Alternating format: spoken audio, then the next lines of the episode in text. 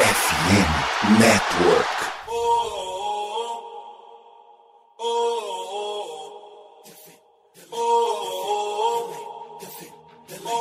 Cleveland, get on your feet and make some noise for your Cleveland Cavaliers! Let's go, Kevs! Eu sou Gabriel Magalhães e tô aqui para mais um episódio do podcast Cavaliers Brasil. É, a gente tá um pouquinho sumido, né, gente? É, imagino que vocês tenham sentido nossa falta, espero. Mas voltamos, a gente vai voltar em 2024 com tudo, com o nosso podcast. E estamos aqui para fazer mais um episódio, o episódio de número 46, patrocinado pela Fórmula Net, é nosso site onde a gente publica nossos podcasts. Então, muito obrigado aí à Fórmula Net. E hoje eu tô aqui, né, com o Atila, que é uma figura já muito presente no nosso podcast, né? Vocês já conhecem ele. O perfil Browns Baiano no Twitter, que é uma das maiores revelações recentes da Kevs TT. Agora já tá consolidado, né? Já é um dos GOATs da franquia. Então, Atila, dá seu aí pra galera, que a gente vai começar a falar muito dessa sequência positiva que o Kevin está tendo nos últimos jogos. Salve, salve família. Agradeço ao Gabriel pela apresentação. Estamos aí de volta, né?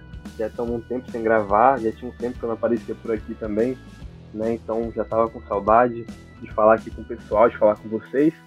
E é isso, meu irmão. Vamos lá, vamos falar de Kevs, vamos falar dessa fase maravilhosa aí que estamos vivendo, né? Graças a, aos guerreiros ali que estão estão sobrevivendo e superando todas as, as adversidades. E é isso, meu irmão. Vamos lá. Estou ansioso, né? Falar de coisa boa, fase boa, e tem nada melhor. Vamos embora. É isso então. Então, só antes de a gente começar, eu queria fazer o recado do nosso patrocinador, né, a KTO. A KTO é a patrocinadora oficial do Cavaliers Brasil. E você ganha 20% em free bet no primeiro depósito usando o cupom KEVSBR na KTO.com. Na KTO você pode apostar em vários esportes, mas também na NBA, né? E lá tem o especial de jogador, por exemplo, você pode apostar que tal jogador vai fazer tantos pontos, ou algo nesse sentido, ou rebotes, ou assistências, ou bolas de três, tem infinitas possibilidades lá. Aposte sempre com moderação e use o nosso cupom KEVSBR. Mas então bora lá, já vamos começar o programa mesmo, vamos falar sobre o nosso Kevs. E assim, né, para quem tá ligado, imagino que todo mundo esteja ouvindo aqui, tá, tá sabendo sobre isso, que nos últimos 15 jogos do Kevs, a gente tá sem Darius Garland e Ivan Mobley, né? Foram lesões diferentes, o Garland inclusive deve voltar antes que o Mobley, né? A lesão do Mobley foi um pouco mais grave, ele precisou de cirurgia. Mas assim, eu lembro, acho que eu até te mandei mensagem né, no dia, porque quando sai essa notícia de que. Porque foi no mesmo dia, né? Saiu no mesmo dia que tanto Garland quanto Mobley ficariam fora por múltiplos jogos. A gente pensou, pô, acabou a temporada, né? Porque a temporada do Kevin não era tão boa. Ela era, tipo, bem na média, bem mediana, assim, tudo bem, era início de temporada e tal, mas era uma campanha quase 50%. E assim, não animava ninguém. É, tava uma coisa meio esquisita, a gente tava achando meio esquisito. E aí, quando sai a notícia de que dois dos três principais jogadores da franquia estão machucados por um longo tempo, você desanima automaticamente, né? Eu lembro que eu te mandei mensagem falando, tipo, ah, a temporada acabou, tal, tal, tal. A gente vai ficar. Aí você até falou que a gente ia ficar num limbo, que ah, não vai brigar por pique de, é, de draft alta porque tem o Mitchell, mas vai ficar ali na briga do play-in. Só que esse time, numa demonstração de força bizarra, mostrou que sem essas duas peças consegue ganhar jogos, né? E ganhou muitos jogos, gente. Nos últimos 15 jogos, que é esse tempo que o Kevin está sem Garland Mobley, o Kevin ganhou 12. Ele perdeu apenas para Pelicans, que se eu não me engano, ah não, foi em casa esse jogo do Pelicans. Perdeu para Pelicans em casa, perdeu para Bucks em casa e para Toronto fora. Foram esses os três jogos que o Kevin perdeu nessa sequência, tipo assim. E são sete vitórias seguidas no momento que a gente tá gravando. A gente tá gravando dia 21 é, ontem à noite o Cavs venceu o Hawks de lavada e já tinha vencido tanto Bucks quanto Bulls de lavada também. Então, assim, é, é uma sequência do Cavs nos últimos jogos espetacular. Que, assim, acho, acho que ninguém estava esperando, né? Vamos começar fazendo esse cenáriozinho inicial de, tipo, pô, qual era a expectativa desse time quando Garland e Mobley se machucam e o que aconteceu depois de mais ou menos um mês, né? Um mês e meio, acho. O que você acha? Cara, exatamente isso. Né? Exatamente isso. Assim, quando sai a notícia, o Mobley ele se machuca um pouco antes do Garland, né? O Mobley ele, ele sai ali uns 5 ou 6 jogos antes do Darius Garland. É... Só que a notícia dos dois né, tanto da lesão do Garland e a lesão do Mobley, saem na, praticamente ali simultâneos, né?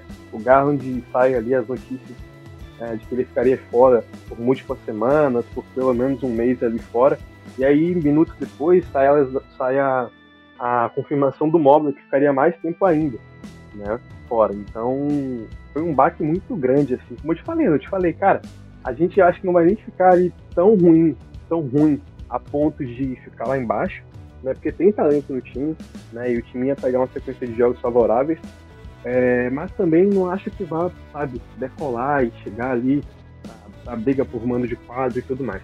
Né? E aí o que acontece é literalmente o contrário. Né?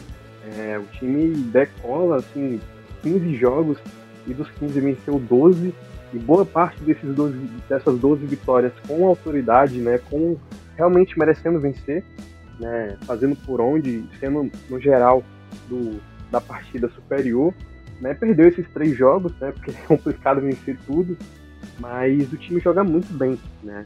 É, a gente vai falar que ao longo do, da nossa conversa com vocês, né, de os jogadores que foram aparecendo, que foram surgindo, impactando bastante na, no elenco de Cleveland, o próprio Donovan Mitchell, o Jared Allen, né, então foi uma surpresa grande, cara, ninguém esperava, eu não esperava, assim, eu não, achava, eu não, como eu falei, não achava que o time ia tão mal, mas também não achava que o time ia bem, e o time não só tá indo bem, como tá indo muito bem, né, tá superando todas as expectativas, né, se ajustando com as adversidades, sabendo lidar, contornar e se superando. Porque, como você disse no começo, a temporada de Cleveland antes dessas lesões não estava sendo animadora, daquela que você olhava e falava assim: caraca, né, agora a gente está no caminho certo, é daqui para mais e vambora. Não tava naquele aquele sentimento meio agridoce, aquela coisa meio azedo do tipo assim, pô, estamos vencendo aqui e ali, mas não tá aquela coisa que enche os olhos e tal. Né? Era esse o sentimento do torcedor, era essa a visão que a gente tinha, né? Apesar de uma classificação razoável e tudo mais. Né, eu lembro que eu até postei isso no Twitter outro dia, é, essa semana que passou, é, que no dia da lesão de. no dia da, da, da confirmação da lesão do Garland no Noble, o Ivan tava, acho que da 13 para a 11ª, 12ª é, colocação né, no dia 15 de dezembro e tinha 13, 13 12 de recorde, né, quase 50% como você falou. Né, e hoje, é, no caso do dia 15, quando eu postei isso agora de, de, de janeiro, Cleveland já tinha vencido 12 jogos de 15, né, é uma sequência absurda e parado na quarta colocação do leste. Né, então decolou na tabela, decolou na, na produção em quadra, na qualidade da, do desempenho, né? E realmente, como tu falou, né, Gabriel? Pô, a gente pegou o Buck, jogou muito bem, jogamos muito bem, vencemos com autoridade assim, máxima, máxima, máxima, um time bom, por mais que não tenha. estava sem, sem o Yannis, né? Mas tinha o Lila, tinha o Brook Lopes e tudo mais, e vencemos com muita, mas muita autoridade. É a mesma coisa com Hawks ontem, com Bulls antes e outros times aí, né, ao, aí pra trás. Mas é isso, cara. Muito, muito, muito surpresa. Muito surpresa e que bom, né? A gente espera essas surpresas assim, que venham, venham com força. Né? Pode surpreender, pode, se puder, não perder mais nada até agora, por, por restante da temporada tá tudo bem. Ninguém vai reclamar. Ninguém vai reclamar. Então é isso, cara. Muito bom, muito surpreso e muito contente, né, cara? Muito contente, porque além das vitórias, é o desempenho, né? É o impacto, é uma mudança assim de rota na temporada. E no momento que ninguém esperava. Então é isso. É, assim, antes da gente entrar na, nos jogadores especificamente, que acho que é um tópico muito importante, para ilustrar um pouquinho isso que o Atila falou, acho que é legal a gente ver umas estatísticas, né? Porque como a gente falou, o Kevin não estava muito animador no início da temporada. Era um time que tentava tentando mudar um pouco sua identidade e acho que consolida isso em alguns momentos agora nessa sequência. E eu digo isso no sentido de arremessar muito mais de três, buscar bola de três, bola de três e bola de três. E tem jogos que isso não vai dar tão certo, por exemplo, a gente teve na derrota contra o Bucks, o Kevin perdeu de pouco. Foi menos de 10 pontos na, na derrota pro Bucks, que o Bucks estava 100% completo, e a gente não tava. Só que o Kevin naquele jogo, se eu não me engano, arremessa, porra, nem consigo dizer, mas foi tipo 5 de 35, assim, um aproveitamento muito ruim na bola de 3, foi horroroso.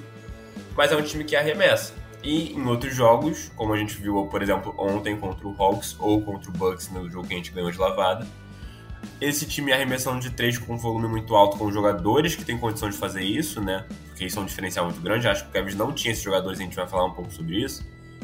É, já mostra como isso muda.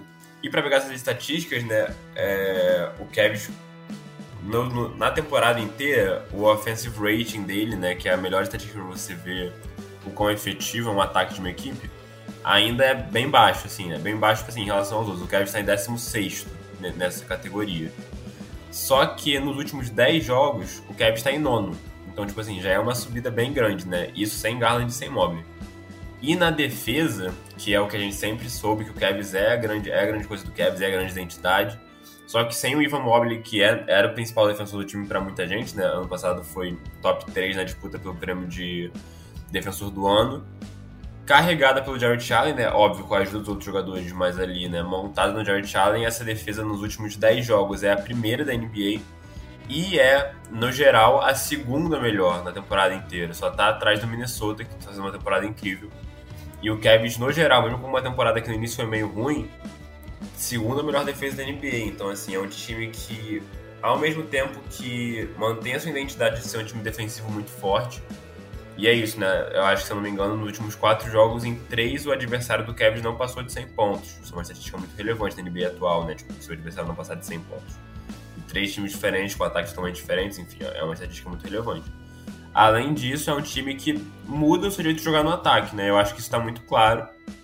E acho que isso é a grande notícia, porque ser um grande time defensivo é o que a gente espera desse time, né? Tipo, é o que a gente espera desses jogadores. Óbvio que sem Mobley é uma coisa que, pô, tem que parabenizar, porque muita gente poderia imaginar que isso iria cair sem, sem o Ivan, né? Mas não caiu, se manteve, até melhorou, talvez.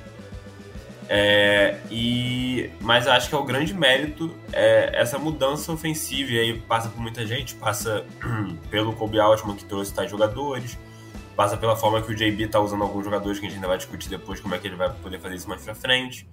E passa pelo elenco tendo confiança, né? A gente vê muitos jogadores no Cavs, agora a gente pode entrar já nos jogadores, com mais confiança para fazer coisas diferentes, né, Atila? E eu acho que aí o Jarrett Allen, que é um cara que foi muito criticado nos playoffs, na minha opinião, sim, com razão, né? Tipo, ele mereceu as críticas que ele recebeu. Não achava que, pô, tinha que mandar ele embora, igual a gente falava, não é isso. Mas, assim, acho que ele foi assim, ele retratou o, o fracasso do Kevin nos playoffs, né? Tipo assim, ele foi ali a figura maior de um time que não conseguiu compreender, é, atender as expectativas que tinha, né? Então ele estava sendo muito criticado.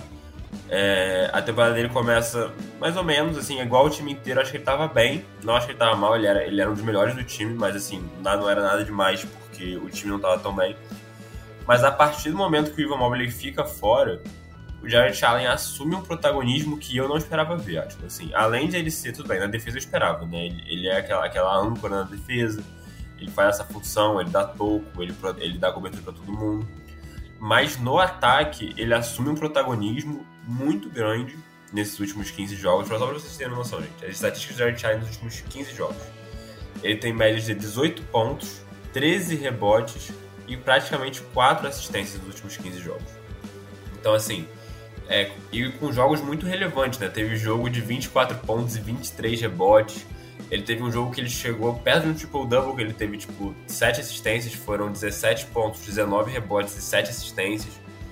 Então, assim, é um cara que tá sendo muito constante, né? Que não perde jogo por lesão, que tá ali pro Cavs e que além disso assume protagonismo, né? Além dele tá respondendo um pouco às críticas do playoff com aquela questão de tipo, ah, não tá dando por rebote, parecer meio molenga, né? Quando vai brigar por um rebote, por exemplo. Que ele não tá sendo isso de forma alguma, ele, ele é um dos caras que mais se dedica em quadra pelo time. E é, no ataque assumindo um novo papel, né? Sendo muito agressivo, mas também ontem ele arremessou, tipo, no último quarto contra o Hawks, né? Tem uma hora que o Hawks ameaçou a chegar um pouquinho nada muito relevante, né? O Hawks abaixou a diferença para tipo 15. Mas o Jared Allen matou tipo dois mid-ranges, que eram quase bola de 3 ontem.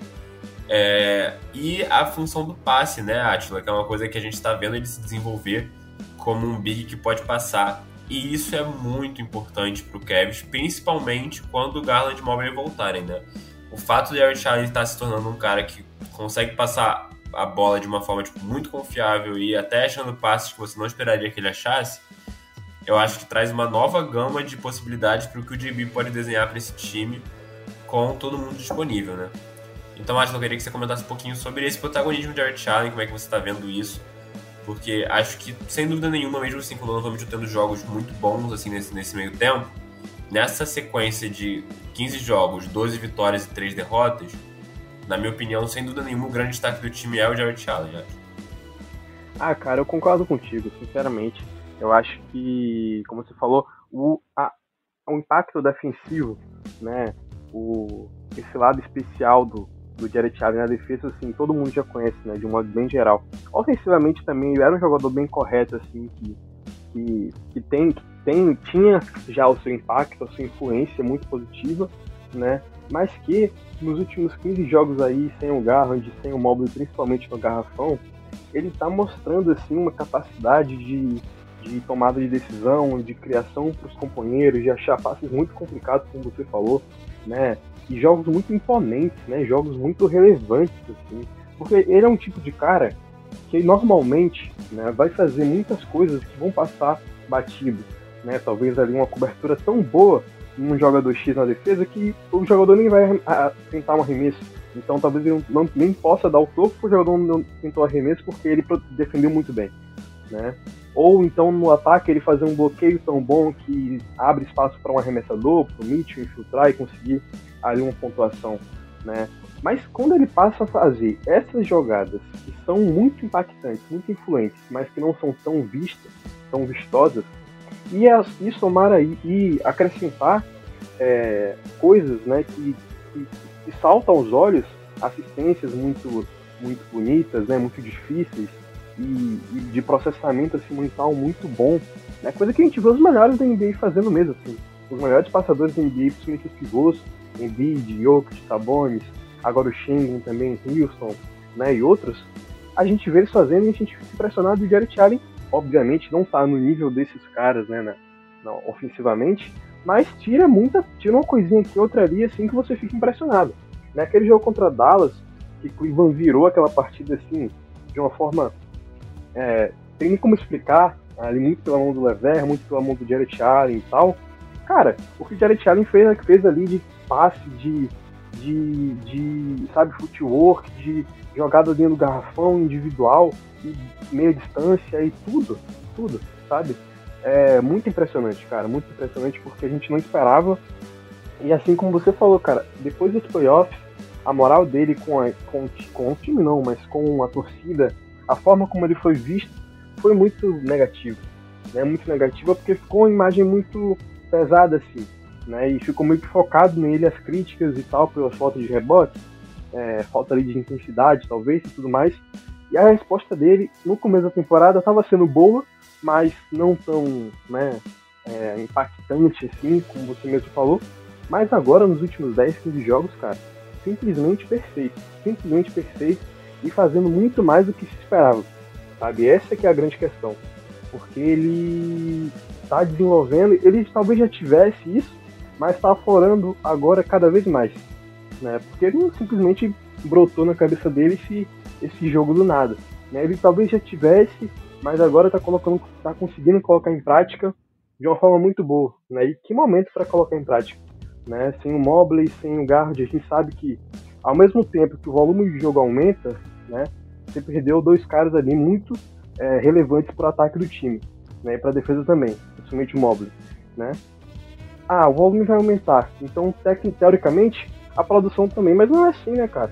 Para um jogador como o Allen, que não é assim um gênio ofensivamente, não é ah, aumentou o volume, aumentou a produção. Só que ele aumentou o volume e tá dando muita conta do recado. Muita conta do recado, fazendo de tudo um pouco e de muito tudo. Né? Então, cara, um jogador especial. Um jogador especial de Eric Allen. Assim, o Mitchell tá jogando muito, muita bola. É o melhor jogador de Cleveland, sem sombra de dúvidas né? Mas o Jared Allen no quesito é, relevância, impacto e, sabe, surpresa, assim, de apresentar um leque de coisas novas e com constância, sabe, impressionante, cara, impressionante. É, assim, acho que é bem esse o cenário, né? Você falou desse aumento de produção, mas muitas vezes quando acontece com jogadores, tipo assim, ah, tem que aumentar a produção dele, né? É, o volume, né, no caso. E aí o volume do cara aumenta, mas ele acaba fazendo. Tipo assim, aumenta o volume do que ele já faz, né? O que eu acho que o George Allen inovou, né? Não sei se é inovou, mas tipo assim, o que mais surpreendeu é que o volume dele aumentou e aí o repertório dele aumentou junto com esse volume.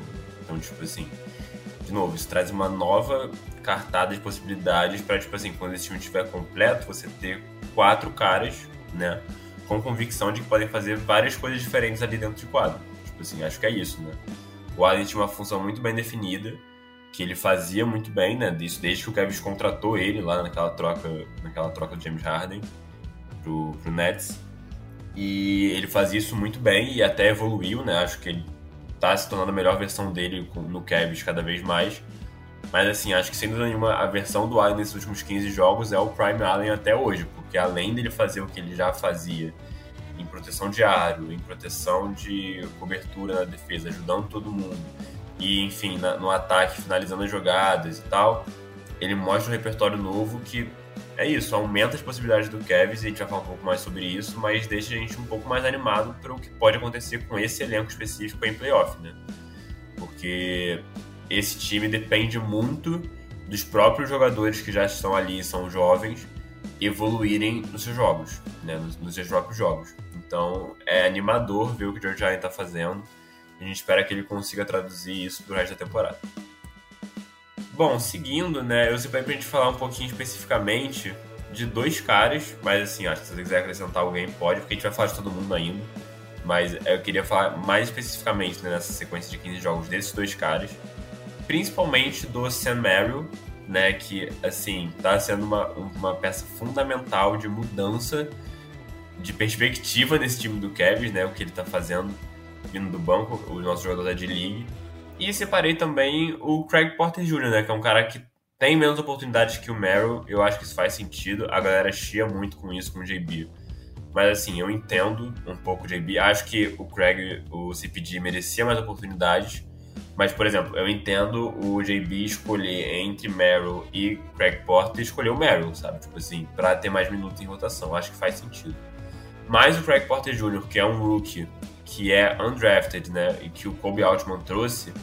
Cara, quando tá tudo. Porque teve, teve jogos também, Ashley, em que tava sendo o Nova Mitchell, né? Que o Kevin ganhou. O Kevin estava sem Mitchell, Garland e Mobley. E o Kevin ganhou esses jogos, alguns. E muito por conta do Craig Porter Jr., que é um cara que não tem o melhor arremesso do mundo, né? Ele até tá matando as bolinhas de três agora, mas não tem o melhor arremesso do mundo. Mas todo o resto ele faz muito bem. Ele defende bem, ele arma muito bem o jogo, a infiltração dele é muito boa. Tipo assim, ele tem várias facetas do jogo dele que são muito bem feitas. Então, assim, é... acho que eu queria te perguntar sobre esses dois caras, né?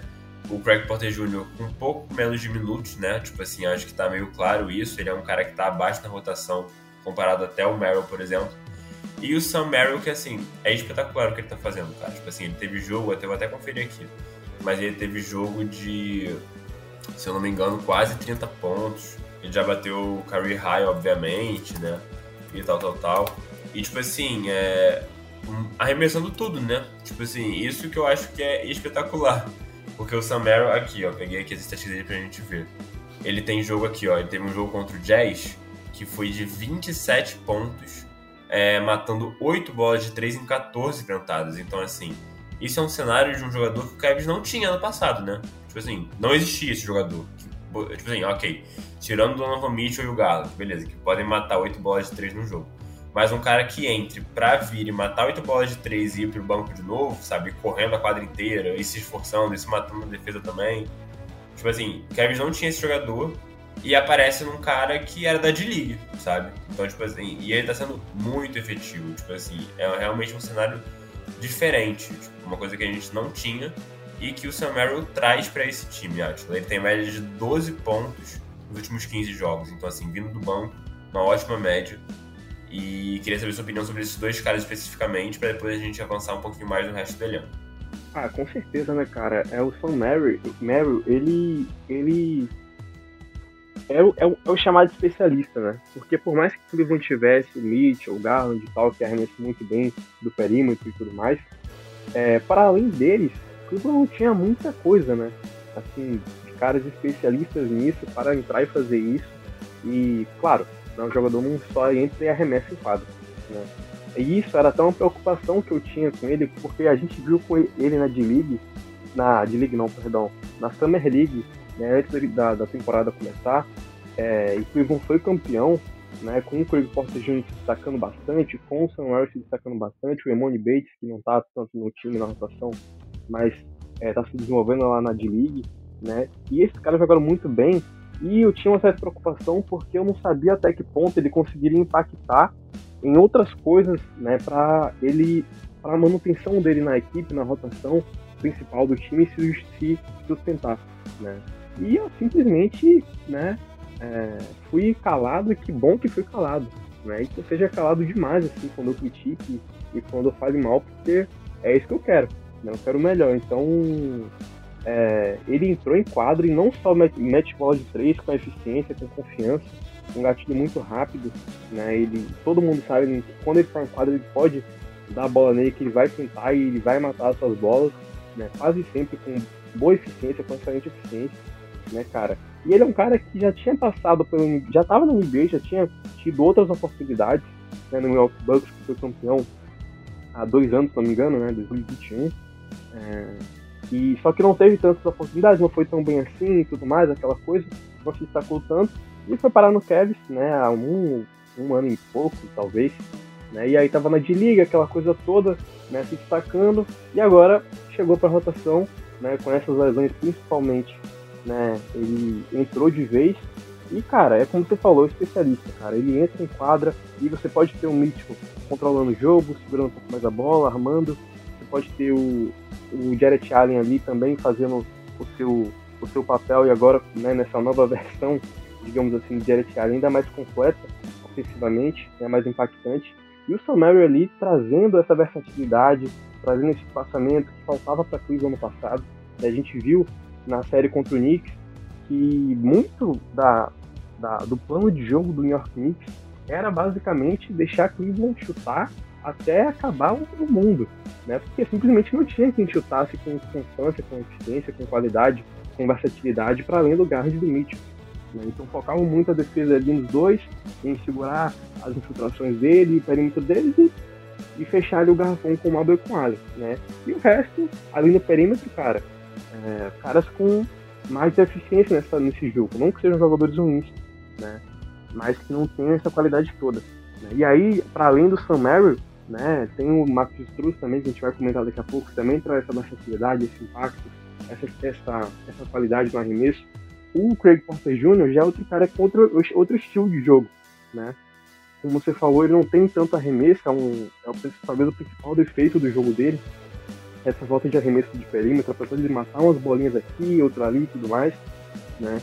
Mas ele tem um playmaking muito bom, né, cara? Ele toma decisões de forma muito certinha, ele quase nunca vai forçar uma coisa que ele não consiga é, fazer com qualidade, né? Então ele tem uma noção de jogo, claro. Ele é um novato que não é um novato de 18, 19 anos. Né? Também se fosse, pelo amor de Deus, não estava feito.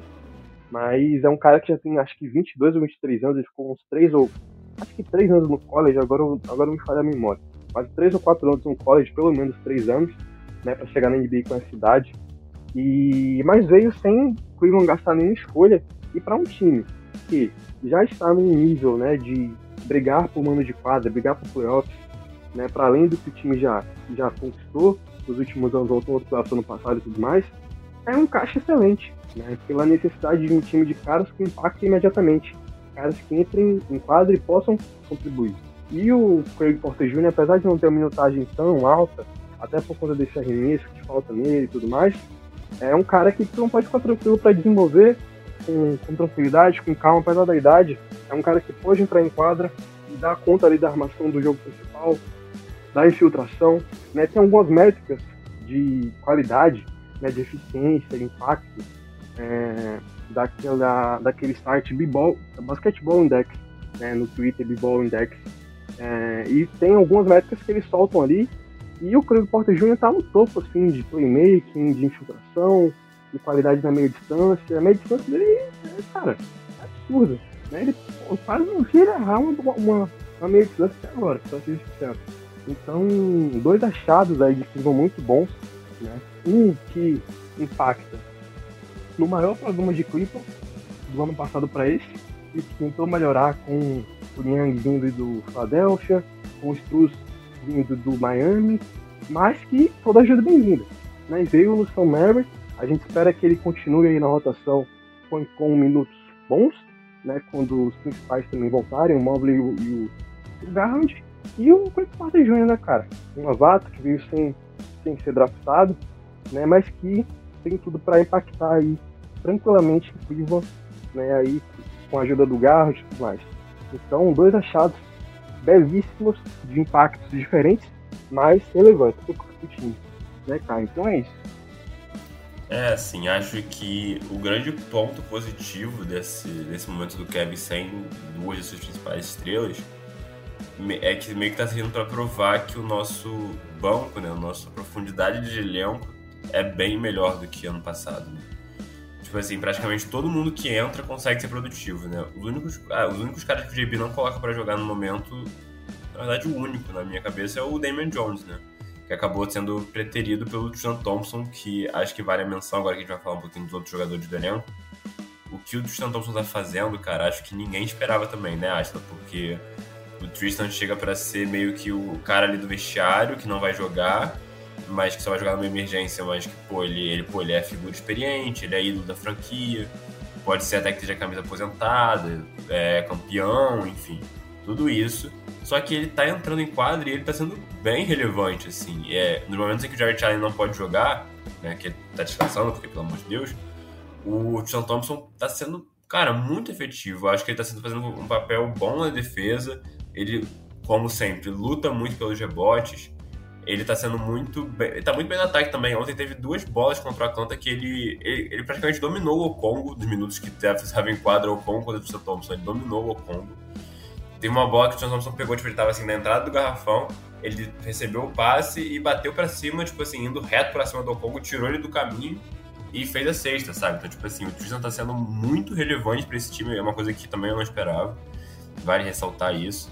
E é isso, né? Todo mundo tá jogando bem, né? É isso. O Shoes é um cara, por exemplo, como você citou, que eu sou muito fã. Eu acho que ele começou a temporada muito bem, né? Em até em aproveitamento de arremesso. Ele, ele é um cara que nos últimos 15 jogos, né? Não tem um arremesso tão bom, tá? Com aproveitamento meio ruim. É, mas que faz coisas no jogo muito bem, né? Só do Shoes estar ali, é o que você falou, né, Asla? Não, é, não existe uma chance do Knicks em uma série de playoff se imagina que esse confronto aconteça de novo. É, com o Struz ali na quadra, o Knicks fala: Não, deixa o Struz arremessar que ele vai errar. Tipo assim, que foi o que o Knicks fez ano passado, né? Isso não vai acontecer.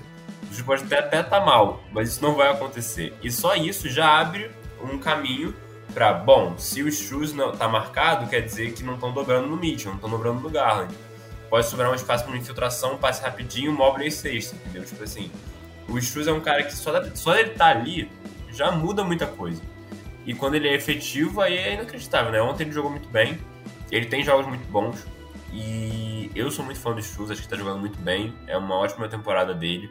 Acho que o Kevin pagou o preço tranquilaço por ele, né? A gente falava que era overpaid, eu acho que foi o preço justo. E sobre outros jogadores do elenco, acho que a gente pode destacar o Levan, né? Que é uma temporada muito boa dele. Acho que ele tá brigando até por título de sexto homem do ano que essa temporada o Lever assumiu mesmo esse papel, né? Até nesses jogos sem Garland, sem, sem Mobley, o JB não optou por colocar o Lever no time titular.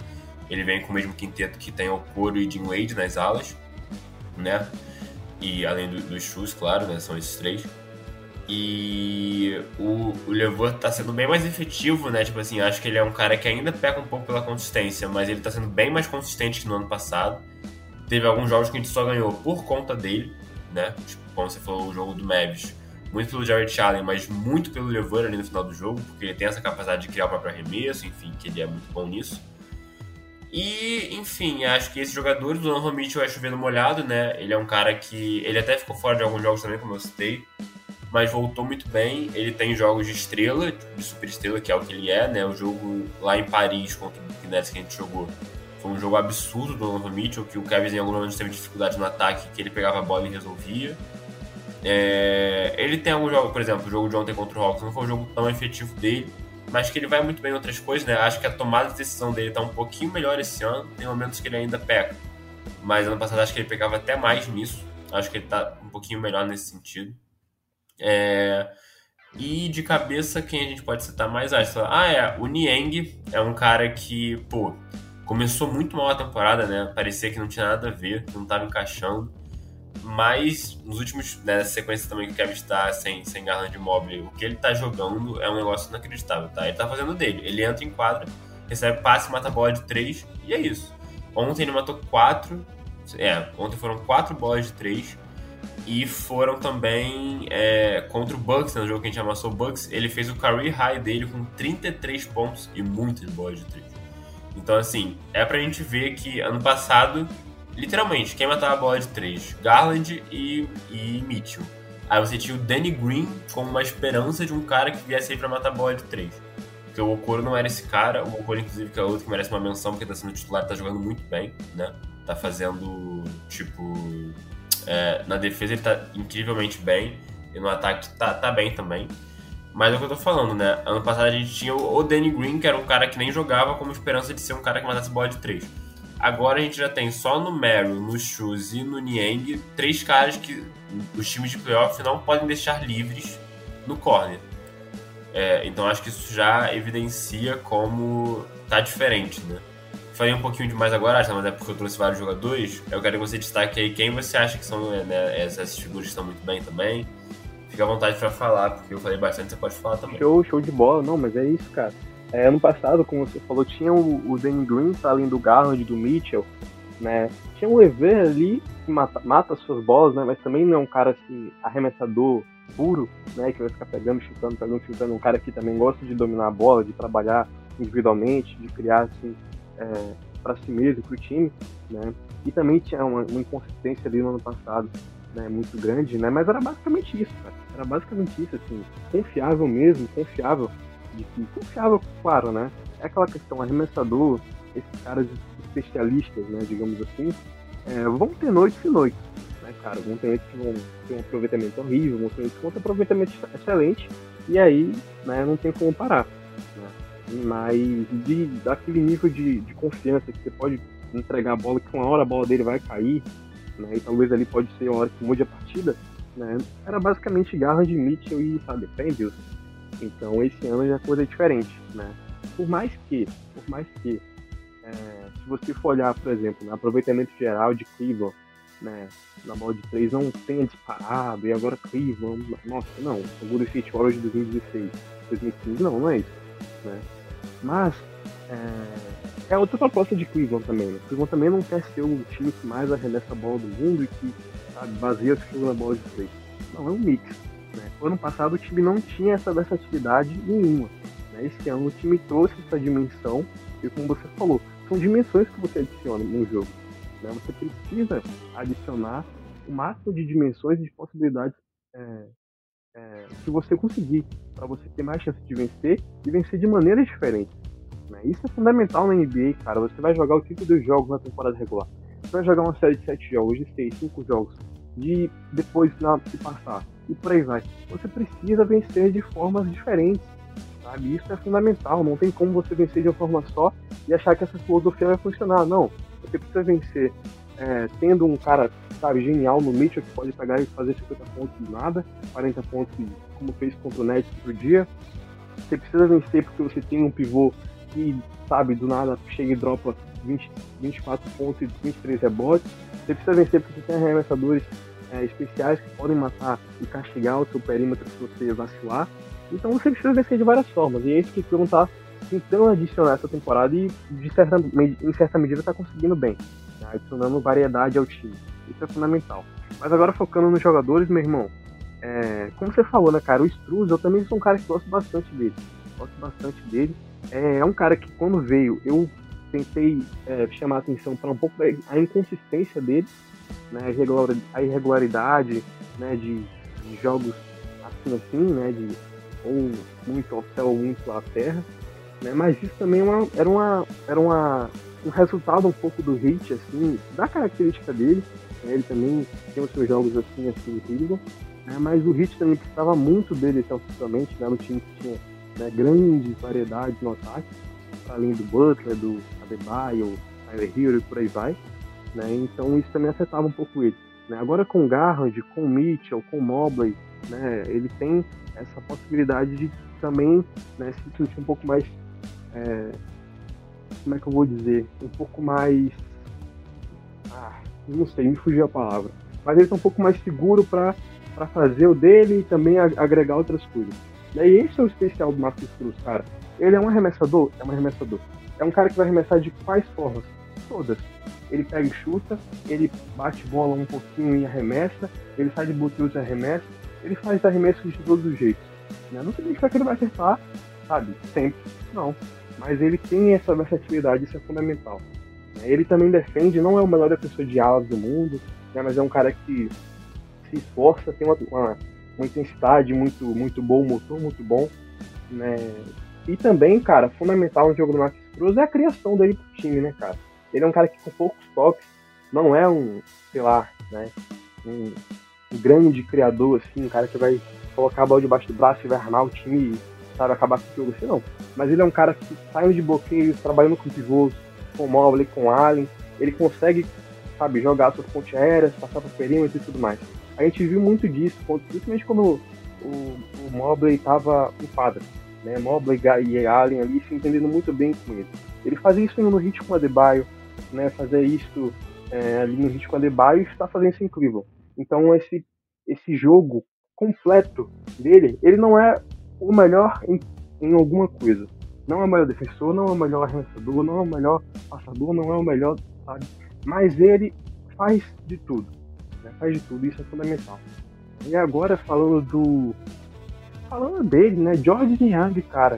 Um cara que né, teve suas, tem seus problemas de inconsistência, né? Começou a temporada bem mal. Cleveland, mas já era, não vou dizer que era esperado, né? Mas é um jogador que, por toda a carreira, principalmente nos últimos anos aí em Filadélfia, nunca foi o cara mais regular do mundo. Né? Um cara que sempre ali garantindo seus 12, 13 pontos tudo. Né? Um cara que vai ter suas noites e que vai ter suas noites também como teve é, contra o Bucks. Né, cara? Simplesmente 30 pontos de bola de 3 para é lado. E é um cara que sabe fazer bola de 3. Se você criar direitinho, colocar ele em suas condições, ele vai matar a bola de 3. E isso é fundamental para Cleveland, né, cara? Tem que ter isso. O time não tinha, agora tem essa ameaça. Essa ameaça agora tem, isso é importante. Né? E agora o senhor, né, o atleta especial chamado Caris Levy. Quem foi o leigo que um dia ousou criticar Caris Levy, o homem mais bonito da NBA, para começo de conversa, né, simplesmente. E agora, né, eu me questiono como alguém um dia teve coragem de criticar esse rapaz. Eu não sei, né, tem muita gente aí que não entende de basquete, né? Tem um aí que fala umas bobagens e tudo mais, e quer eu criticar o cara. Mas isso aí é leigo, não entende nada, nada, nada do esporte.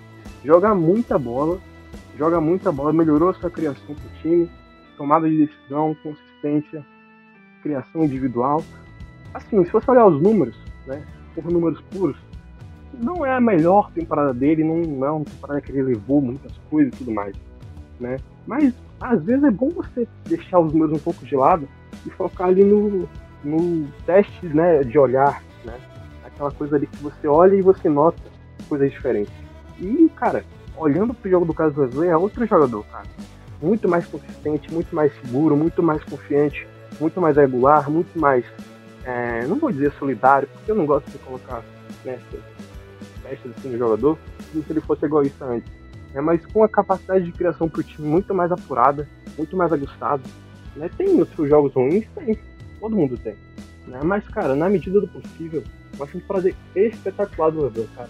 Um dos melhores reservas da NBA nessa temporada, sem sombra de dúvida. Sem sombra de dúvida. Sabe? Calou todas as minhas críticas, que eu tava brincando no começo acabou todas as minhas críticas e essa temporada simplesmente voando, voando, voando, voando. Tá? Então que continue assim e daqui pra cima, cara. Jogando muita bola mesmo, muita bola mesmo. Feliz demais com ele. E aí, Aston, antes da gente passar para as perguntas da audiência, que voltaremos com esse quadro que tem um tempo que a gente não faz, eu queria pergunta de bate-pronto. Eu acho que a gente pode desenvolver essa ideia melhor num próximo podcast focado mais só nisso, principalmente quando eles voltarem mas eu queria que você me respondesse rapidinho, pode até desenvolver um pouquinho o porquê, mas quero a sua resposta. Muita gente está com dúvidas sobre a capacidade do JB em acertar essa rotação de novo, porque acho que ele acertou nesse momento, né? Ele conseguiu acertar uma rotação muito boa, sem Garland e sem Mobley, mas de acertar essa rotação, encaixando quem está muito bem agora, quando Garland e Mobley voltarem. Eu queria dizer que para mim esse, esse, é um papel que não é fácil para nenhum técnico, porque, tipo assim, é isso, querendo ou não, você ter o Garland de volta, alguém ali vai perder minutos. Aí você vai tirar minutos de quem? Do Levan? É complicado, vai tirar minutos do próprio Mitchell, eu acho muito difícil. Aí você tem que ir, aí vai cavando. Aí tem o Meryl, tem o Craig Porter, aí você tem que tirar minutos de alguém, porque o Garland é uma das principais da franquia. Enfim, é uma coisa que é muito, muito difícil de fazer. Mas tem muita gente em dúvida se o JB vai ser capaz de, tipo assim, acertar isso para manter o Kevin, né? Porque teoricamente, se o Kevin está sem dois dos seus principais jogadores, quando eles voltarem, a, a, na teoria, a gente vai até melhorar esse desempenho. Você acha, rapidinho respondendo, você acha que o JB vai ser capaz de fazer isso? Você acha que ele tem as capacidades para fazer isso acontecer? Cara, pergunta muito boa, né? E acho que você, no meio da tua pergunta, tu deu a, a letra, né? Porque, cara, não é fácil acertar a rotação. A gente daqui de longe, né, de fora, a gente acha que, ah, é só colocar tal jogador ali, dar minutos para aquele, e assim, né, como se fosse muito óbvio, mas não é, cara, não é. Assim, você encontrar uma sinergia, uma, uma, uma química ali entre esse jogador com aquele, quando aquele também tá, e mais aquele momento do jogo pede mais isso e não aquilo. Então é, é difícil, é difícil encontrar uma rotação saudável, uma rotação que beneficia a maioria e que o time ganhe né, muito mais que perca. Né? Mas, dito isso, né, eu acho que dá para achar essa rotação. Acho que jogadores que não podem sair agora da rotação, sem sombra de dúvidas, é o Sam Mary, tá? Não pode sair. É como o arremessador puro, né? Se a gente pegar só, só arremesso puro, né? Pegando e chutando, pegando e chutando, é o melhor do time, assim, por uma longa margem. É um gatilho espetacular. Né? Então não pode sair da rotação. Né? E aí né, vai ter que diminuir minutos desse aqui, desse lá e tudo mais. Eu acho que o Craig Porter Jr. vai perder alguma minutagem é, que já não tem, já não vem tendo tanta, né? Mas é também aquela coisa, né, cara? Às vezes você precisa de um pouco mais de criação, de um pouco mais de infiltração, e ele pode entrar. Às vezes não precisa tanto de arremesso, então é, dá para colocar ele ali. É né? uma coisa que é muito variável, não tem como você estender uma rotação única e se fechar naquilo ali e vambora. Que às vezes é um erro que o DB comete.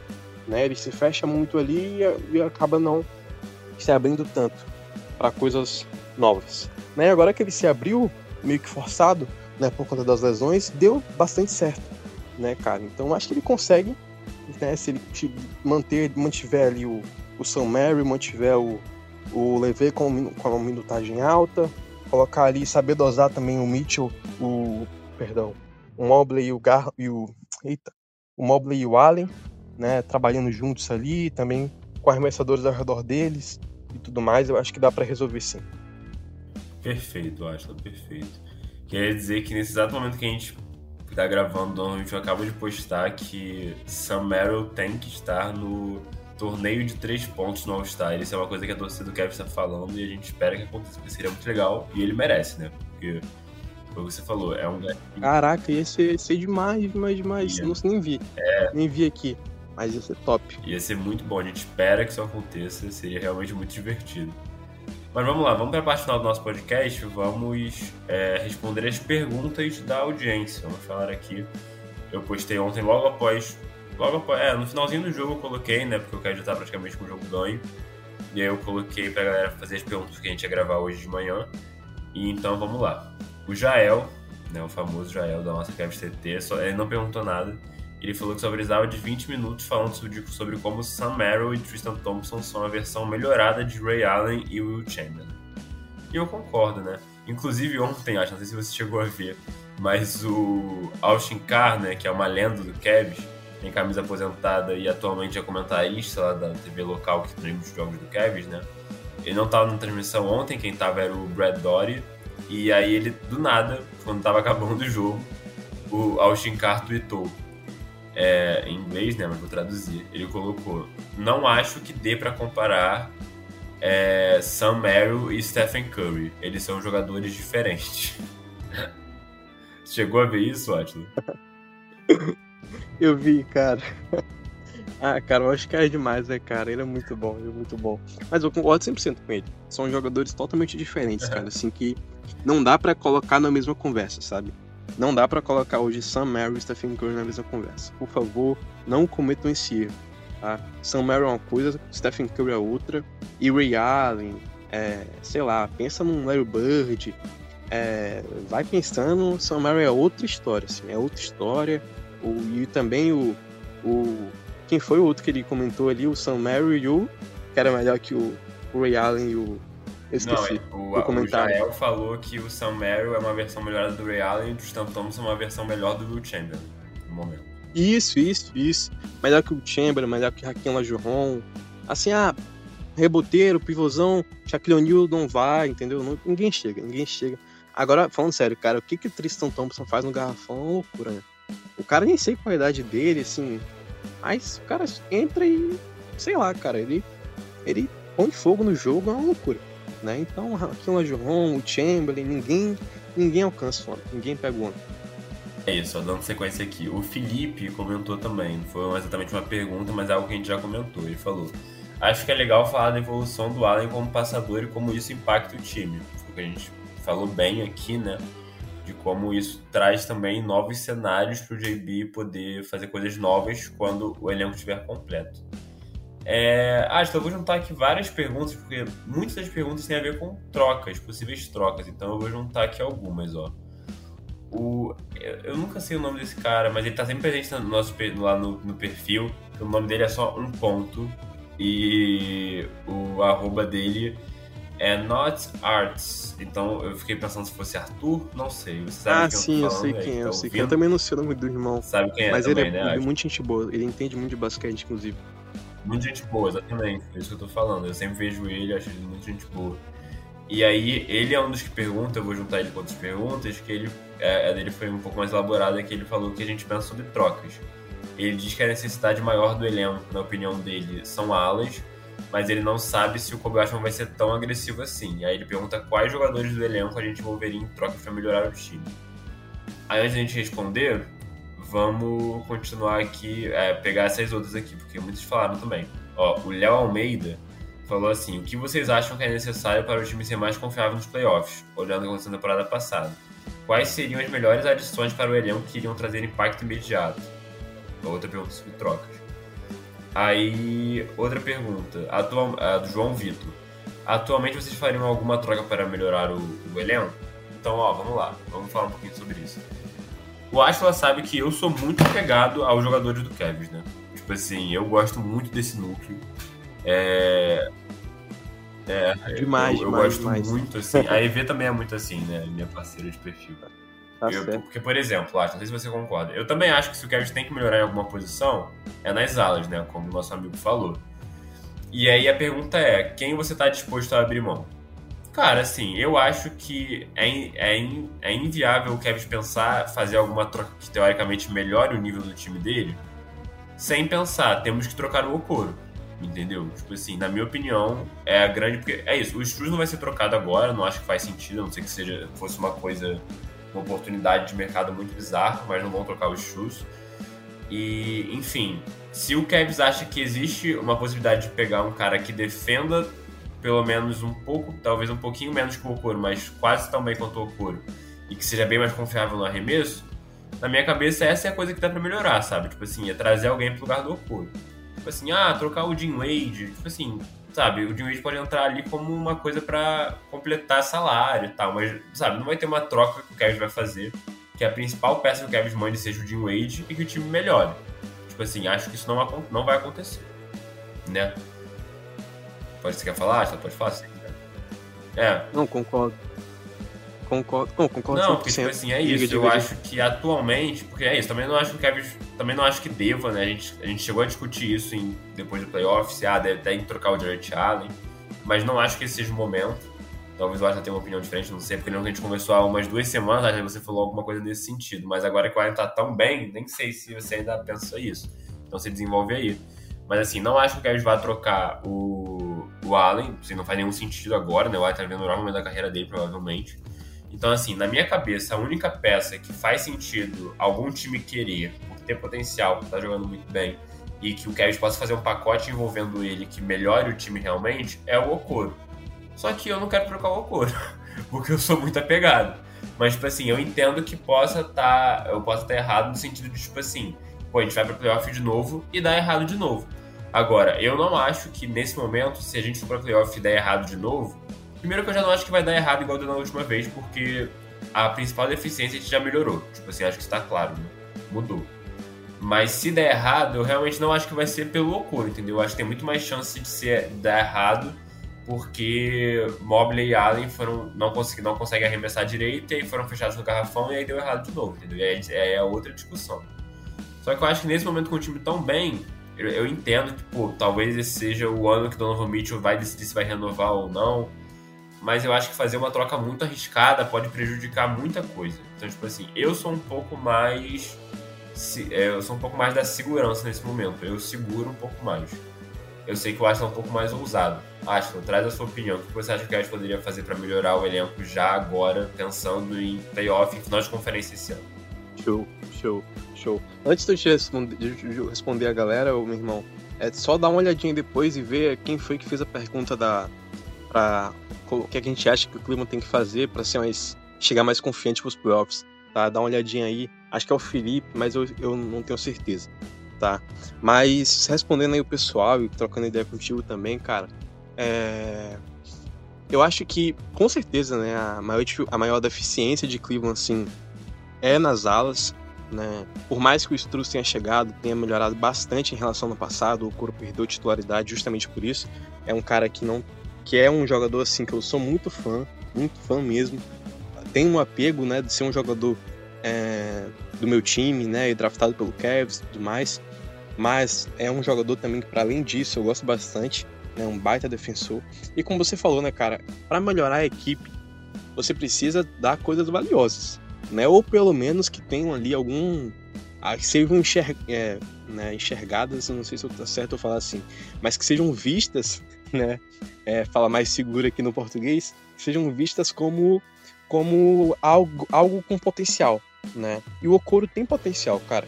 Sim, tem muita gente que não gosta, que acha que ele é bagre, não sei o quê. Não nem só não falo só da torcida de Cleveland, mas da, da perspectiva de fora, assim, né? De quem não acompanha tanto, de quem talvez não veja tanto, ou talvez quem veja e realmente só não goste, né? Que pode ser também, né? É, e não gosta, mas eu acho que sim, é um cara que é um baita defensor, né? Um cara que não é muito alto, mas consegue defender alas muito bem, né? É um cara que, além da, da, intensidade, daquela gana, daquela raça defensiva, ele tem muita técnica, defende muito bem armadores habilidosos, que criam, que armam, que pontuam e tudo mais. Ele tem uma qualidade muito boa. Era a principal valência dele, vindo do draft, lá saindo de Auburn, na Universidade de Auburn, chegando na NBA. E, assim, defensor espetacular. Agora, ofensivamente, é um cara que peca pelo arremesso, né? Por mais que da última. Vai, acho que da metade da última temporada até agora, vem melhorando bastante o, o pegar e chutar e a mecânica de arremesso está se desenvolvendo, mas obviamente não é um cara de volume é, de arremesso, né? Que você vai colocar ele para arremessar 10 bolas de 3, como o Sam Mary, como o Max Struz, até o Niang, né? Não é esse cara. É um cara que vai arremessar 3, 4 bolinhas ali no máximo e vai acertar uma, duas, né? Enfim. Mas ofensivamente ele faz outras coisas que talvez, talvez para outros times que estejam em outros momentos, talvez de reconstrução, que possam dar mais liberdade para os jovens, mas sabe, é, desenvolvam-se aí, vão embora, possa fazer muito sentido, né? Porque ele é um cara que infiltra muito bem, muito bem. Ele é um cara que cria muito bem para os companheiros. É uma habilidade muito subestimada no couro. Né? Não é o melhor playmaker do mundo, óbvio que não, tô falando isso. Mas é um cara que tem um playmaking muito interessante, muito interessante em pick and roll, em transição. Cara, eu nunca vi o Coro errar uma transição, tu já viu? Acho que toda, toda transição que o Coro vai infiltrar, ele é certo. Basicamente, na minha cabeça é isso. Mas é isso, cara. Então, é um cara de valor, que é visto como um cara que tem ali um potencial razoável, então possa interessar times. Então, para melhorar a equipe, né, tem que obrigatoriamente ceder o Okoro, considerando, né, que os quatro ali principais são quase intocáveis, né? Mitchell, Garland, Mobley principalmente, e o Jared Allen, acho que dos quatro é o mais é o menos intocável, o mais trocável, digamos assim, né? Mas ainda assim é um cara fundamental. A gente está vendo o impacto dele aí é, nessa fase sem sem o Garland, sem o Mobley, um impacto assim abissal. O, o nosso companheiro comentou ali, falou da, da melhora dele como passador e como isso impacta o time, é totalmente isso. Né? Eu também esqueci o nome dele, me perdoe, mas, é, mas tem impacto total, a gente já falou sobre isso aqui, né? e faz uma diferença brutal no ataque de Cleveland.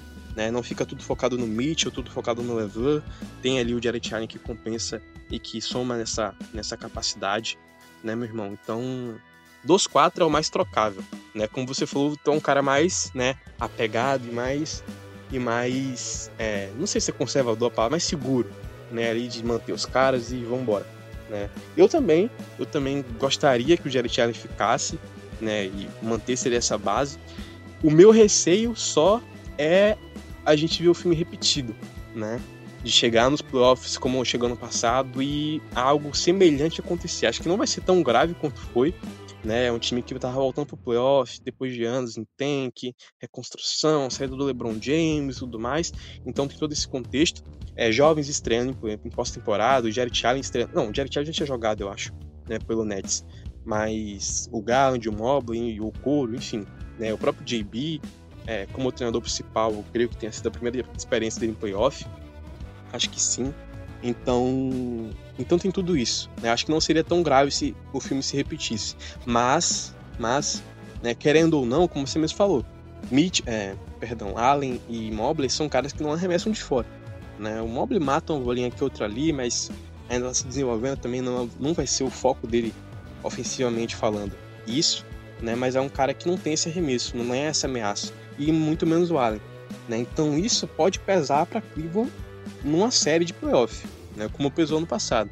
Não acho que vai pesar tanto, mas pode ser que pese em alguma medida e se impacte aí numa possível eliminação, enfim. Né? Tomara que não, né? que vou até bater aqui na madeira aqui três vezes, porque tomara que não mesmo, mas, mas é possível. Né? Então meu receio é esse, cara. Meu receio é esse. E assim, considerando o Jared Allen, ele é um cara que tem muito valor na NBA, né, cara? Assim, olhando puramente pro, pro jogador, né? Esquecendo o contexto, assim, o, olhando o contexto do nosso time e tal, é um cara que tem muito valor pra NBA. Os, time, os times ao redor, com certeza vem ele de uma forma muito boa, né? Como companheiro de equipe, como jogador em si. Né? Então é um cara com muito valor assim, agregado para uma possível troca. Né? Mas eu, eu né, primeiro da lista aí dos, dos mais é, negociáveis, esse, sem dúvida o Coro, o com mais potencial e, e juventude, né? Ainda não tá no contrato de novato ainda, acho que vai renovar no que vem, ainda dá para renovar. Também não deve ser nada muito caro. Então, é por aí, né? Por aí. Eu eu, eu confesso que já pensei, já falei sobre isso, né? Trocar o Jared Allen para fins de melhor encaixe, para fins de trazer jogadores mais é, com um fit ali ofensivo com o Mobley, com o restante do time mais né, afinado ali em questão de arremesso, de ter uma versatilidade ofensiva maior. Um cara tipo um Kuzma, sei lá, né? Tô puxando aqui de memória. E mas, né, a gente não pode negar que, cara, é um jogadoraço, um jogadoraço, eu sempre soube disso, né? Esse essa essa recente aí é, forma dele só comprova ainda mais, né? Então, se trocar o Jared Allen, se eu né, pensar em trocar o Jared Allen, nunca vai ser pela, pelo jogador em si. É mais pensando no fit mesmo, né? No encaixe ali em playoff, pós-temporada, porque eu confesso que o Knicks me traumatizou um pouquinho, cara. Me traumatizou muito, na real. Né? Mas é isso, meu irmão. Passar pra ti aí, pra tu continuar aí a, a, a tua visão e o comentário do pessoal. É, só pra trazer de novo, quem falou da questão da confiança no playoff, né? Quem que a gente faria pra talvez até melhorar essa confiança foi o Léo Almeida. E o Felipe falou sobre a evolução do Allen como passador. Ó, continuando, tem uma pergunta aqui do Josean Matheus, que é uma pergunta que eu vi muita gente falando no Twitter, mas que assim, acho que estão perguntando se concordamos totalmente, né?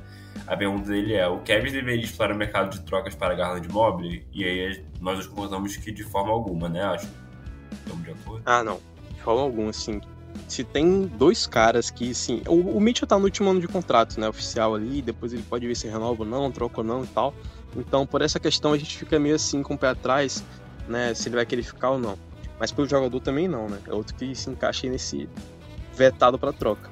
Agora, o Garland e o Mobley, assim, são uma base fixa e, sabe, pelo menos pra gente aqui, né? Tem que ser dois pilares, assim, máximos do time para basicamente até o se ao contrário, né? Dois caras com potenciais absurdamente especiais. Então, é por aí. Deixa os meninos aí, deixa os meninos tranquilo, que em Cleveland tá muito bom. É, assim, acho que somando o pacote contexto de contrato e, enfim, a forma que foi que chegou na franquia, né? E jogador, somando esses dois contextos, eles são os dois jogadores menos trocáveis do time. Acho que é bem isso. Eu vejo o futuro do Cavs até 2034 baseado em Garland Mobile. Então, assim, acho que não rola, não, não realmente não trocaria. Entendo que é, é, natural surgir um questionamento, porque, tipo assim, pô, o time perdeu os dois e teoricamente melhorou, só que acho que não é bem assim, né? Tipo, tem mais fatores que envolvem essa discussão. É, o Rael perguntou pra gente, essa pergunta é interessante, acho. Qual seria o limite para renovar com o Spider, na nossa opinião? Aí ele dá um exemplo. Por exemplo, se o Spider é, achasse melhor trocar o Garland para buscar uma, dupla de, uma outra dupla de armador para ele. A gente faria isso para trocar, para ter o, o, o Mitchell. Esse é um exemplo que ele dá. Cara, eu acho que é um cenário hipotético muito grande, né? Porque eu não vejo, sim, óbvio, eu não conheço do novo Mitchell, né? Mas pelo que a gente vê, ele não parece ser um cara que tá, que tá descontente com a situação dele no Kevin, né? Tipo assim, pô, sei lá, vou dar um exemplo de uma super estrela que o Kevin Durant. Quando o Kevin Durant tá descontente com o time que ele tá, que é quase sempre, né? Ele deixa isso claro, assim, ele não fala nada, aí depois do jogo ele, ele até dá um shade nos companheiros dele, ou ele só fica em silêncio, ele não posta nada em rede social, ele só posta, sei lá, coisa no Twitter brigando com gente. Normalmente eu tá o tempo inteiro hypando o time dele, hypando os companheiros, falando sobre como ele ama jogar com Garland, sobre como ele ama jogar com Mobley, sobre como ele ama o Jared Allen. Então, assim, eu, eu acho que o Donovan pode sair, acho. Eu acho que existe uma boa possibilidade disso acontecer, tipo, ele não querer renovar. Mas eu realmente não acho que, tipo assim, o Donovan não vai renovar porque ele acha que o Kevin não tá fazendo o melhor para ele. Tipo assim, eu não acho que seja isso. Eu acho que o Donovan pode ter outra, outro sonho na carreira dele, sabe? Tipo assim, é... aí sobre a pergunta do Rael, mas imaginando que o Donovan faça isso, eu acho que é uma coisa muito específica, né? Tipo assim, a gente tem que ver ele na hora. Tipo assim, eu não acho que a solução seja trocar o Garland, porque eu acho que o funcionamento deles é bom. Tipo assim, não acho que esse seja o problema do Kevin. Em nenhum momento foi, na minha opinião. Tipo assim, não foi, não foi.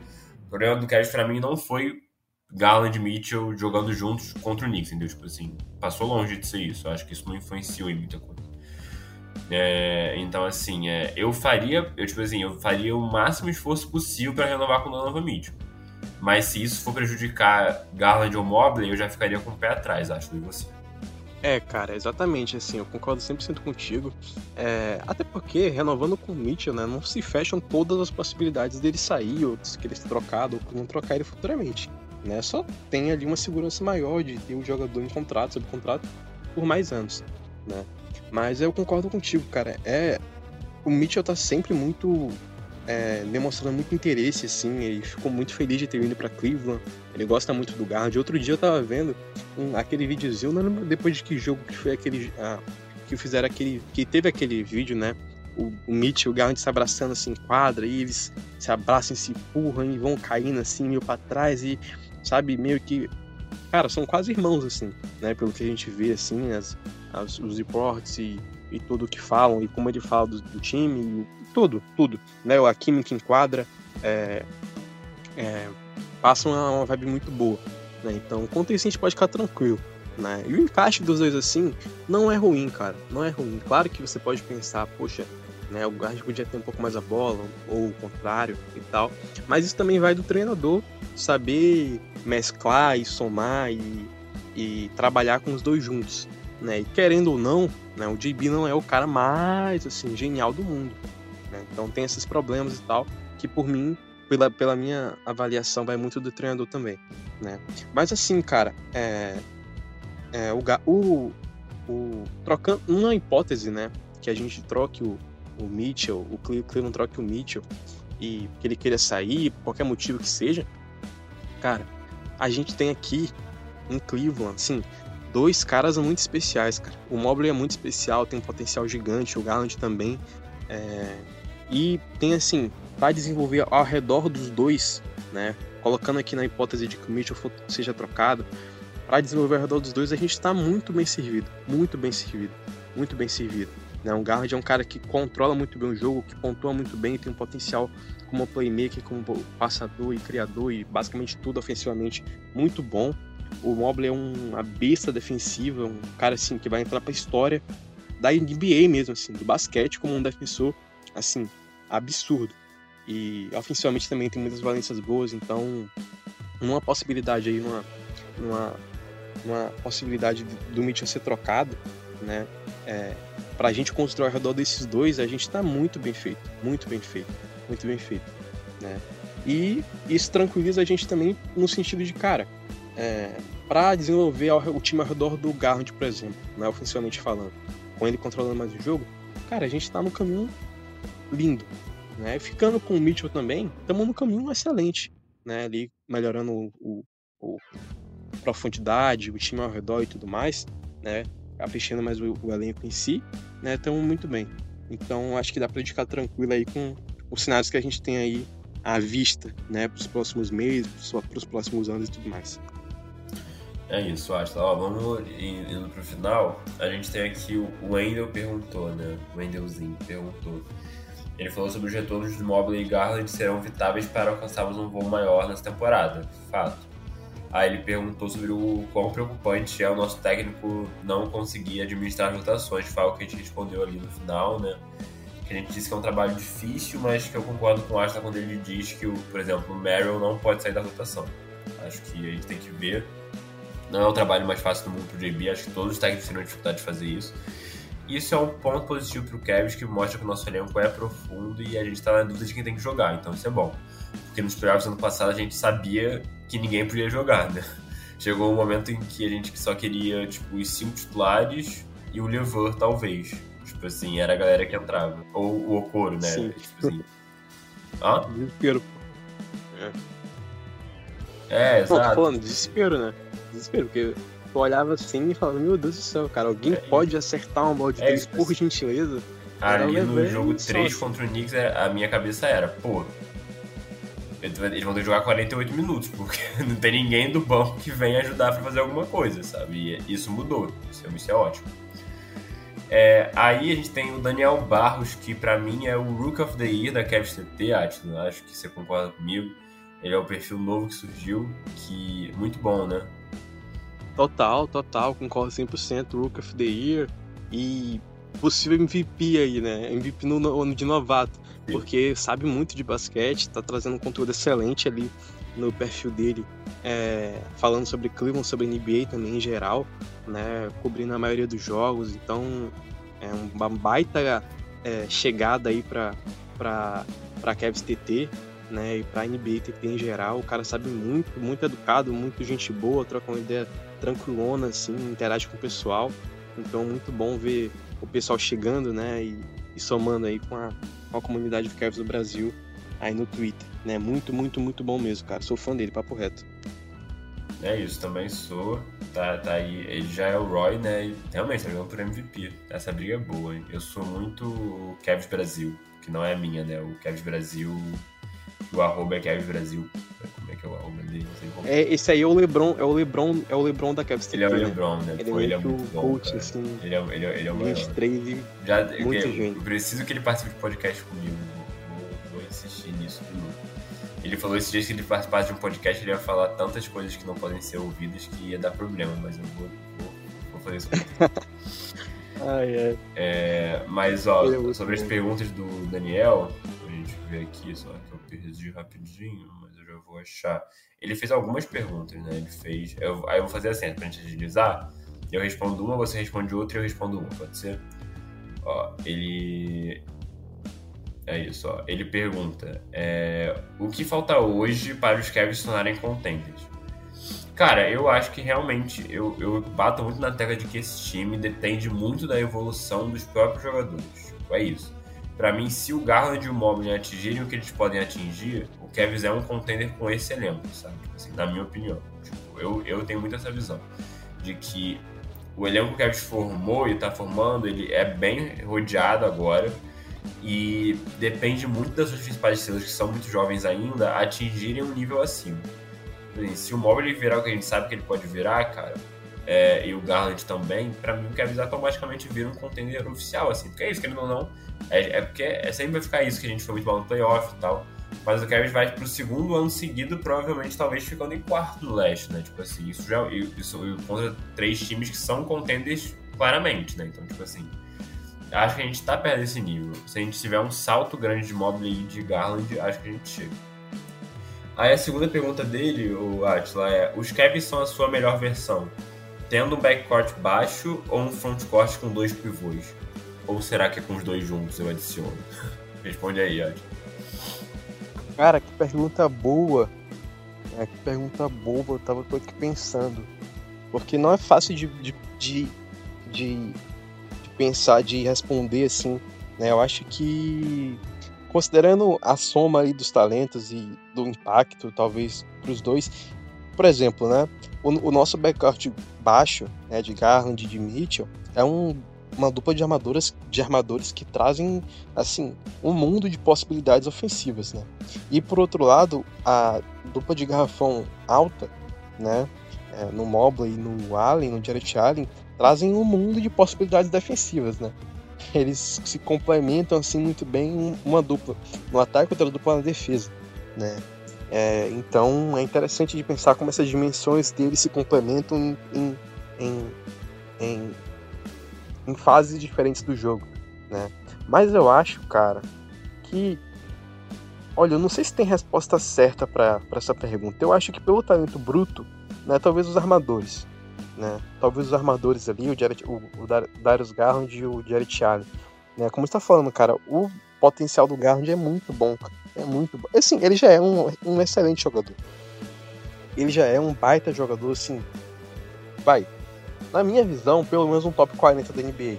Tá? Pelo menos um top 40 da NBA. É um playmaker excelente, assim, dos melhores da NBA mesmo, assim, top 10 com sobras, muitas sobras mesmo.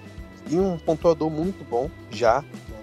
Não é o melhor do mundo, mas é um pontuador já muito bom, que garante seus 20, 22 pontos por jogo, tranquilamente. Né? E o Mitchell nem se fala, né, cara? Ele é top 15, pelo menos, para mim na NBA. Um cara que é, de, deve estar na corrida para MVP. Né? Eu não gosto de corrida para MVP, para ser bem sincero, acho um negócio muito chato, muito é, prejudica aí nossa perspectiva aí a respeito do basquete da NBA. Mas já que existe corrida para MVP, acho que ele deveria estar, né? E um jogador ofensivamente quase perfeito, né? Faz de tudo assim muito bem, arremessa, cria, pontua e tudo mais. Né? Então acho que por essa soma dos dois talentos, acho que a os armadores aí saem, largam, largam na frente. Né? Perfeito. E para encerrar, a última pergunta dele foi falando sobre. Perguntando pra gente se ele acha, vou ler aqui exatamente certinho, mas a ideia é. Aqui, JB realmente é o grande culpado pelas quedas do time na temporada ou as lesões de novos jogadores sem sua parcela? E aí ele termina falando que é fã da gente. Muito obrigado, Daniel. A gente é seu fã também. E cara, eu acho que, tipo assim, eu não sou do time da galera que coloca tudo no JB. Eu já falei algumas vezes aqui sobre como eu acho que o JB foi uma peça, e aí eu, eu uso no passado mesmo, porque eu, eu acho também que ele não é a peça que vai levar o Cavs para o próximo nível. Mas como o JB foi uma peça fundamental na mudança de cultura que esse time passou, como ele foi importante, se não fosse a gente não estaria competindo do jeito que a gente compete, tudo isso. Então, não consigo jogar tudo na cota dele. Mas eu acho que ele é um técnico, acho que todo mundo concorda com isso, que ele tem muitas limitações principalmente do lado ofensivo da quadra, como o Márcio acabou de falar, né? Tipo assim, que não consegue às vezes explorar talvez o melhor de uma dupla de Mitchell e Garland jogando juntos, né? Que o Márcio citou isso no episódio. Mas assim, não acho que ele seja a principal razão, sabe? Tipo assim, é isso. Teve jogos que a gente ficou sem Garland, Mobley e Mitchell, né? É um, é um baque muito grande. Tipo assim, é difícil imaginar que algum técnico da NBA conseguiria manter um trabalho regular sem suas três principais estrelas, assim, por exemplo, num certo momento. E acho que ele está com um grande mérito de, nesse exato momento, tá fazendo o que tá fazendo, né? Porque, pô, a gente tem que dar muito mérito para ele. Ontem foi uma coisa que eu percebi muito, acho, não sei se você concorda, mas que ontem a gente teve muitas jogadas, tipo assim, saindo de timeout, por exemplo, muito bem desenhadinhas, assim, sabe? Muito bem trabalhado para passista fácil. Ou arremesso de três livros, que às vezes não cai, mas, poxa, é na mão de arremessador, é o que a gente queria. E isso é mérito do treinador também. Então, tipo assim, eu acho que o JB é o cara que vai fazer o Cavs com esse elenco ser campeão. Não acho. Tipo assim, honestamente, não acho. Mas eu também entendo o Kobe Altman dar esse voto de confiança para tentar ver num contexto mais favorável, com mais peças que arremessem, né, que é o que está claro, que foi o, que, o problema do ano passado, melhorar esse time e dar mais uma chance para ele em playoff. Eu entendo que tem gente que é mais apressada, que que ele fosse demitido logo para a gente ter uma chance maior, talvez com, com outro técnico e, e renovar com o Donovan Mitchell, por exemplo. Mas eu, particularmente, acho que é isso. Eu acho que faz sentido de ele ficar. Não acho que ele seja o principal culpado, mas é óbvio que ele tem uma parcela. Acho que ele tem suas limitações. E eu, honestamente, acho que o Kevin, é, mesmo indo ok em playoff, tipo assim, indo bem melhor do que eu espero que vai do que no ano passado, acho que vai, vai ser uma discussão grande se o Kevin deveria trocar de técnico ou não, porque dois, dois momentos em playoff que você já não consegue tão ir tão longe já é uma coisa que traz um pouco de dúvida. Mas se o Kevin fizer um playoff ótimo e o JB se mostrar um técnico muito bom, não vejo por que não continuar com ele. É óbvio que isso não é tão. Não, não parece que esse vai ser o caso. Mas a gente nunca sabe, né? E para encerrar, o Heitor, que está sempre com a gente também, que é Santista, se não me engano. Ele é muito Santista, acho, e divide esse sofrimento com você. Perguntou. É, e aí, Ashton, vamos responder tipo assim, bem na lata mesmo. Você responde primeiro, depois eu respondo. Ele perguntou projeções pro final da temporada. Onde é que o Cavs vai chegar, Ashton, baseado no que está acontecendo agora? Cara, bem na lata, eu acho que Cleveland pode chegar nas semifinais de conferência, cara. Sinceramente, eu acho que pode. Assim, é, a gente tá. A gente já chegou no, no, meio da temporada, não, né? 41 jogos, acho que não, né? Chegou tá exatamente agora, 41 jogos. Foi exatamente. Ah, é? Ah, que bom então. Não sabia. Mas acho que tava perto já, sabia que tava perto, mas enfim. Estamos na metade da temporada, né? Então, assim, temos pelo menos mais esse tempo é, que a gente já passou pela frente né, para chegar nos playoffs. Então, assim, muita, mas muita coisa vai acontecer. Infelizmente, infelizmente, a gente sabe que lesões acontecem em outros times também, né? A gente não torce nunca por isso, mas acontece, como aconteceu em Cleveland e tudo mais. É, é, trocas acontecem, a gente viu o Pascal Siakam chegando no Indiana Pacers essa semana, né, na, na, na quarta-feira. Então, podem ter mais trocas ainda mais é, impactantes aí ao, ao longo da temporada. Então muita coisa vai acontecer ainda. É difícil fazer uma projeção assim pro final da temporada, onde não pode chegar, onde vai chegar, principalmente. Né? Poder é uma coisa, mas se vai chegar é, no meio da temporada simplesmente está cravado. Né? Mas eu acho que uh, Cleveland já é um time que já está um, a, um, a um, um nível né, de, de, sabe, de garantir ali pelo menos uma vaga garantida em pós-temporada né? Sem passar pelo play-in, quero dizer. Agora, vamos supor aqui, né? A gente fica em sexto lugar, vamos colocar essa, essa posição, né? Daí a gente pega ali, sexto pega quem? O, o segundo colocado, né? Ou o terceiro, o terceiro. O terceiro. Daí o terceiro, terceiro, terceiro. né? Pelo que tá se desenhando, deve ficar entre Bucks e, e Sixers. Eu acho que, que o Boston vai ser de longe o primeiro colocado. Né, com certeza, com certeza o primeiro colocado. Aí pode complicar, né? E aí tu pega um Embiid ali, como ele tá jogando num nível genial, assim. Já, já jogava num nível genial, né? O cara tá comendo a bola de todas as formas possíveis. Com o Maxey também evoluindo muito. Então, Nick Nurse, que é um baita técnico. Então, a coisa pode dificultar. Né? Agora, vamos supor que o Cleveland classifica em quarto lugar como tá. E acho que pode classificar de novo, como classificou no passado. E pega talvez um confronto um pouco mais acessível no primeiro round. Né? Sei lá. Uh, não sei quem que tá a quinta agora atrás da gente exatamente. Né? Mas pega é, um confronto aí e sai com uma... New York Knicks, então. Então eu não vou falar nada. Tipo, já que é o Knicks, não vou falar não. Vai que pega o Knicks e acontece alguma coisa boa. Né? Vamos colocar assim, né? Porque ó, o histórico recente é meio, né, meio depressivo. Mas. Mas assim, pode chegar na semifinal de conferência, cara. Agora, para além disso, chegar no final de conferência já ficaria surpreso, né? Seria aquela surpresa assim, boa, mas eu ficaria bem surpreso, cara porque o nível dos outros times que estão na frente da gente é bem alto, né? Bucks, é, Boston principalmente, acho que é uma equipe que vai chegar na final da NBA esse ano, né? Então é duro. Mas eu acho que é por aí, cara. Dá para chegar no semifinal de conferência é, com o que o time tá jogando, voltando o Mobley, voltando o Garland, aí o time mantendo saudável. E outra coisa, né, cara? Cleveland, apesar de ter perdido o Garland e o Mobley só a, a, a 15 só não, né? A 15 jogos, é, mas desde o começo da temporada o time não tá saudável, né? 100% assim. Eu acho que pra estreia da temporada o time já chegou com, com desfalque, né? E aí continuou cada. O não tava jogando no início, Isso. né? É, cada um, cada um faltava um, uma hora faltava o Garland, depois faltava o Mitchell, e aí no segundo jogo, ou terceiro jogo, o Garland já machucou, e voltou, e saiu o Levan, e voltou o Allen, sabe? E ficou essa loucura. É, assim, acho que as minhas expectativas são muito. Eu espero. Eu quero muito uma semifinal de conferência. Acho que esse time tem que dar essa resposta. Tipo, cair no primeiro round de novo vai ser. É isso, a não sei que aconteça um negócio de tipo. Pô, ficou todo mundo muito colado ali. ter- É quarto, quinto, sexto. A gente caiu em sexto e pegou o Bucks, que foi em terceiro. Porra, aí também é difícil cobrar que o time ganhe do Bucks na primeira rodada. Mas nesse cenário de quarto colocado, quinto, independente de quem vem ali, porque eu não acho que vai ser nem Philadelphia, nem Bucks, nem, nem Boston, eu acho que o Cavs tem que dar essa resposta de passar a primeira rodada. Só que além disso, a minha principal expectativa é que o time compita, né? Porque, tipo assim, essa era a minha ideia no passado. A minha ideia no passado era, não, a gente pode até chegar em semifinal de conferência. Mas se cair na primeira, mas competindo, tipo assim, sendo uma série disputada, a questão é a forma que foi, né? A gente já falou isso várias vezes sobre como foi, tipo assim, foi, foi uma humilhação, né? Tipo, o Cavs não conseguiu competir. Esse é o problema, né, na minha opinião. Tipo, o Cavs competiu durante a temporada inteira para chegar no momento importante, no momento fundamental, e não conseguir competir. Então, tipo assim, a minha ideia é que esse time seja competitivo de verdade, sabe? Que seja um time que as pessoas olhem e falem, caraca, eu não quero enfrentar esse time no playoff.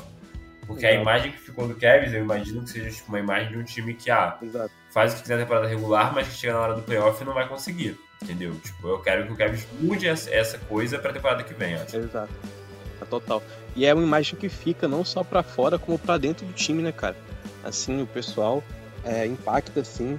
É, porque tem, é aquela coisa, né, cara? Temporada regular é uma coisa, playoffs é outra coisa. assim. Sempre foi assim e sempre vai ser.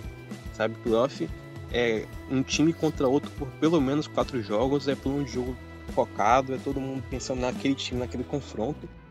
Temporada regular não, né? Tu joga hoje, joga amanhã, ninguém. Pô, tu imagina tu jogar hoje é, 8 da noite lá pra eles, né? Aí os caras jogam, acaba o jogo, sei lá, 11 da noite. Aí descansam, vão pro hotel, não sei o que, viajam, vão pra. ou jogam o mesmo jogo em casa, sei lá, qualquer coisa do tipo, vai jogar um back-to-back. Tu acha que o cara estudou outro time e planejou como parar, não sei o que? Não, sabe? Então, playoff é aí. Ou posso é, temporada regular é isso, playoff não. Né? Então, tirar essa imagem, né? E, e pelo menos assim, muito. O problema, sabe qual é o problema, irmão?